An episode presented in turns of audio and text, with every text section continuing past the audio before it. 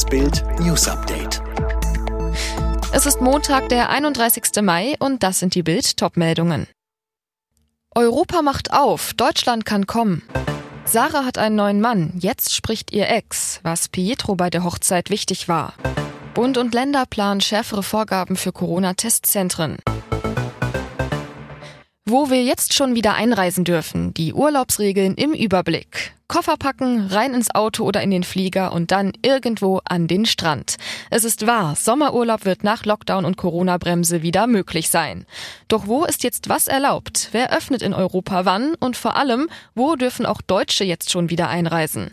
Der große Sommersonne-Urlaubs-Hoffnungsreport. Fakt ist, vielerorts gelten weiterhin Einschränkungen wie nächtliche Ausgangssperren oder anhaltende Schließungen der Innengastronomie.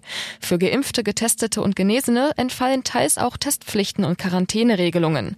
Bild Plus hat jedes Land in Europa aufgelistet und erklärt, welche Regeln für sie bei der Ein- und Ausreise gelten.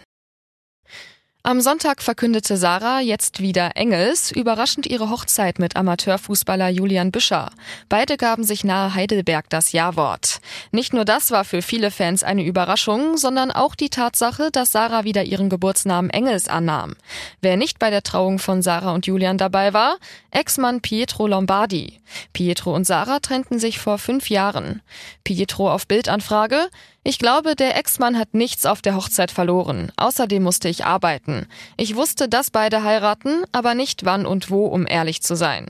Denn zuvor hatte Pietro bereits mit Sarah über die Zukunft und seinen Nachnamen gesprochen, den sie auch weiterhin nach der Scheidung im Jahr 2019 trug.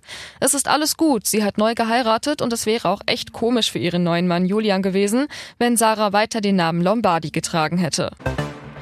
Nach Vorwürfen von Abrechnungsbetrug in inzwischen fünf Bundesländern sieht Gesundheitsminister Spahn die Gesundheitsämter in der Pflicht. Geprüft werden auch die Möglichkeiten, die Sachkosten mit den Kosten der abgerechneten Tests zu vergleichen, sowie eine Kontrolle über die Angaben bei den Finanzämtern.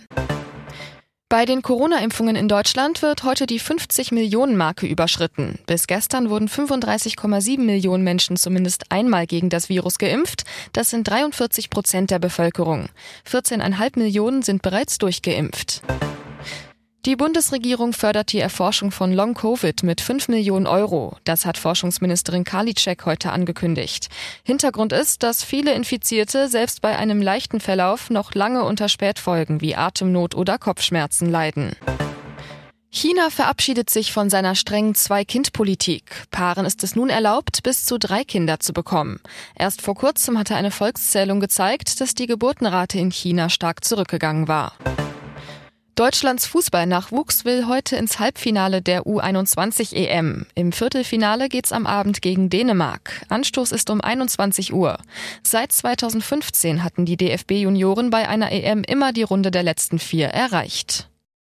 Alle weiteren News und die neuesten Entwicklungen zu den Top-Themen gibt's jetzt und rund um die Uhr online auf Bild.de.